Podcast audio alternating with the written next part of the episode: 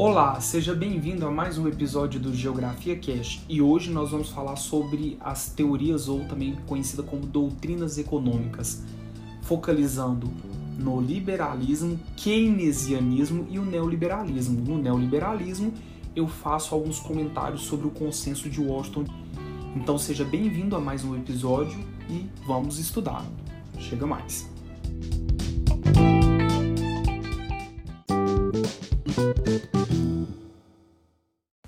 São três doutrinas econômicas: o liberalismo, o keynesianismo e o neoliberalismo.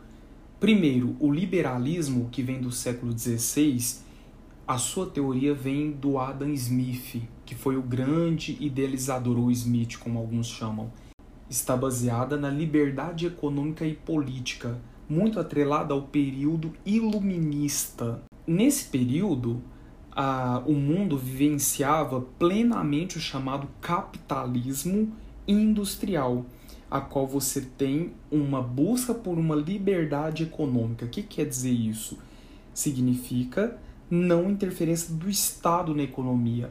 Para o liberalismo, também chamado de liberalismo clássico, você tem a ideia da lei do mercado.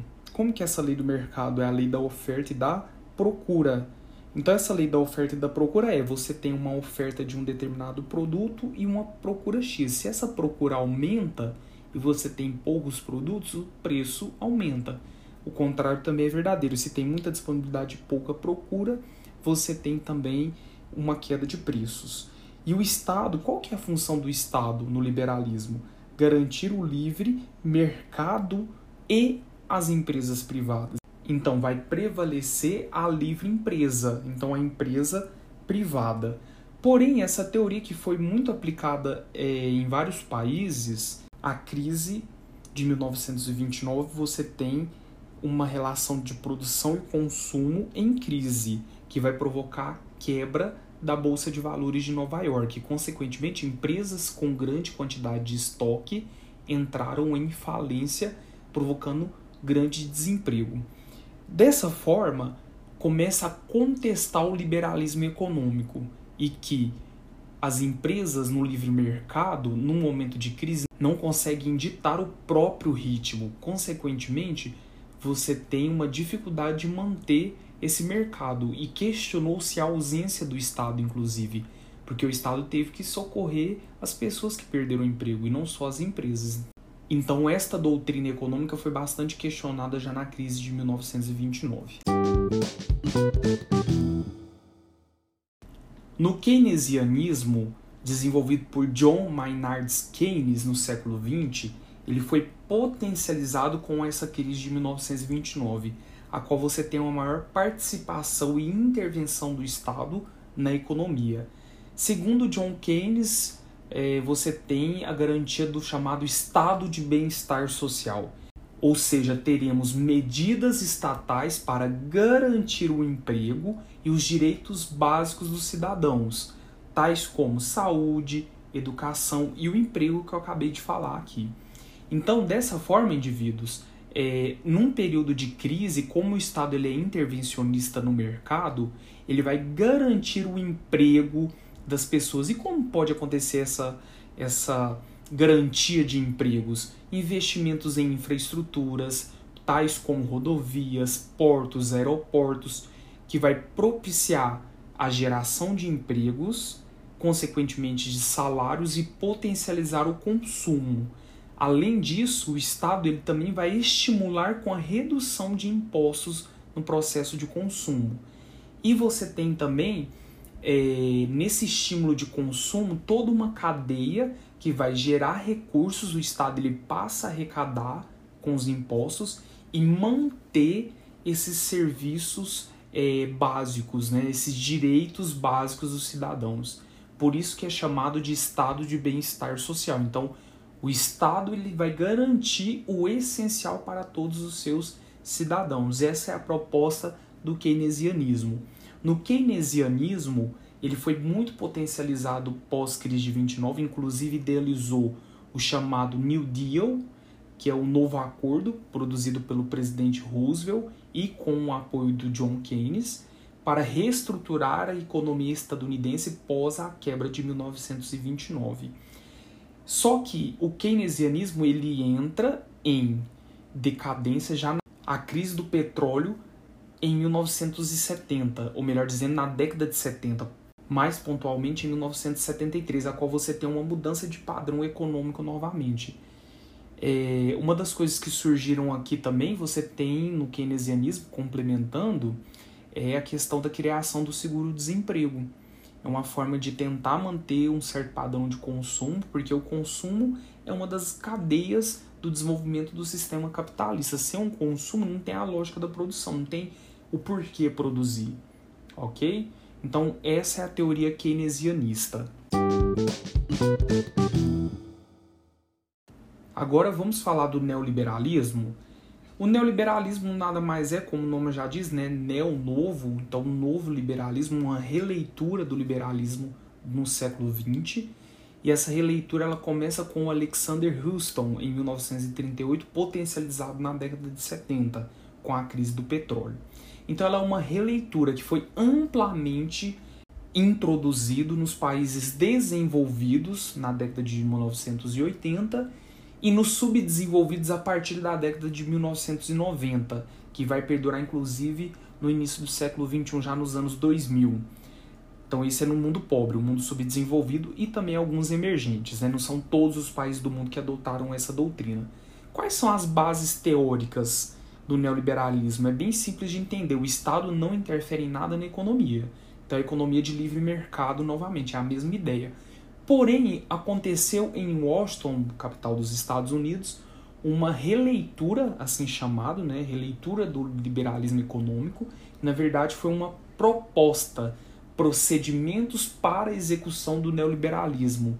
Então ficou conhecido como Consenso de Washington em 1989, que foi liderado pelo então presidente dos Estados Unidos Ronald Reagan e com a primeira-ministra do Reino Unido, Margaret Thatcher, conhecida como Dama de Ferro.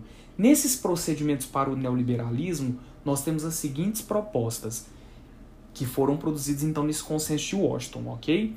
Redução dos gastos sociais, então o Estado não faz esses, esses investimentos, por quê? Porque o Estado, uma das propostas é arrecadar menos impostos. Arrecadar menos impostos significa que você não tem a necessidade de investir nessas áreas sociais, porque você não precisa ter muitos impostos. Nesse consenso de Washington foi então realizado, através da liderança do presidente dos Estados Unidos na época, o Ronald Reagan, e a primeira-ministra do Reino Unido, Margaret Thatcher, procedimentos para o neoliberalismo. Em especial, indivíduos, foi focalizado principalmente para a América Latina é para o mundo subdesenvolvido no geral, mas foi principalmente para a América Latina, uma forma de consolidar a influência desses países, em especial os Estados Unidos, né, dentro da América Latina. Isso aqui também foi trabalhado junto com o Fundo Monetário Internacional e o Banco Mundial. Quais são essas propostas? Ó, redução de gastos sociais é o Estado mínimo.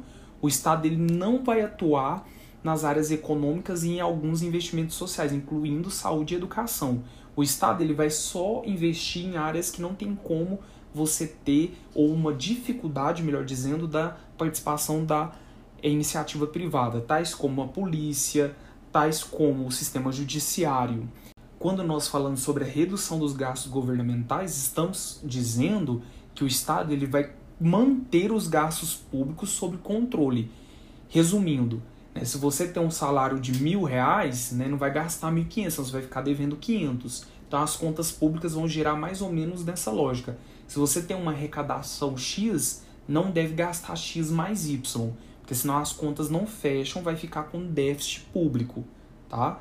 Redução da carga tributária, ou seja, redução de impostos, diminuir os impostos, porque se o Estado ele é mínimo, não tem a lógica do porquê arrecadar imposto.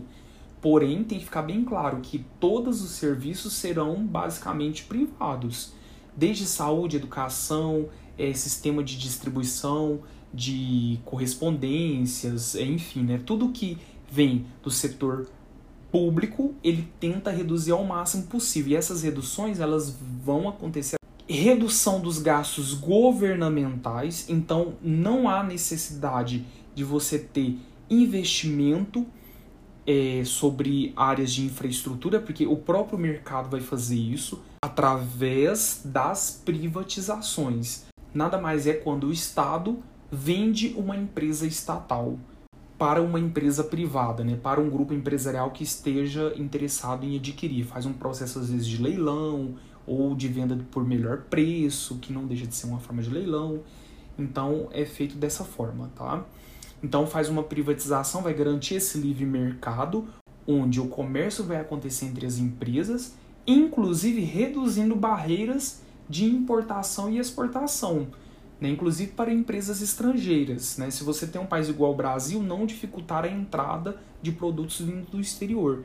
Isso é uma das ideias também do neoliberalismo. É claro que essa, esse neoliberalismo introduzido na América Latina, já na década de 90, criou algumas questões importantes, tais como, não só no Brasil, mas houve privatizações de várias empresas, essa diminuição dos investimentos sociais acabou aumentando as desigualdades. Faço um destaque aqui sobre esse assunto do neoliberalismo, que em 2016, mas para ser mais preciso, em maio de 2016, o Fundo Monetário Internacional, ele mesmo criticou as políticas neoliberais, justificando que elas aumentaram a desigualdade. Então, o artigo ele defendeu que os programas de austeridade não geram crescimento. O que é um programa de austeridade? É quando você tem ações promovidas pelo Estado para minimizar os gastos públicos, aumentando impostos, reduzindo gastos públicos de infraestrutura, nas áreas sociais e assim por diante. Né? Então, ele destaca, o próprio Fundo Monetário Internacional destacou os efeitos nocivos a longo prazo na doutrina econômica. Quero fazer um outro ponto aqui, que lá na Ásia, a China e a Índia não adotaram o neoliberalismo na década de 90 e nem até hoje escolheram não adotar as ideias neoliberais e cresceram de forma diferente das nações que adotaram o neoliberalismo. Isso mostra uma contradição, que no consenso de Washington houve uma imposição das diretrizes neoliberais para garantir a influência dos Estados Unidos e do Reino Unido dos países, né? em especial dos Estados Unidos. Então fica bem evidente isso, basta comparar os dados econômicos da China com os países que adotaram o neoliberalismo nesse período. Tranquilo? Então, este podcast termina aqui sobre as ideologias ou teorias econômicas. Nos vemos nos próximos episódios. Um abraço.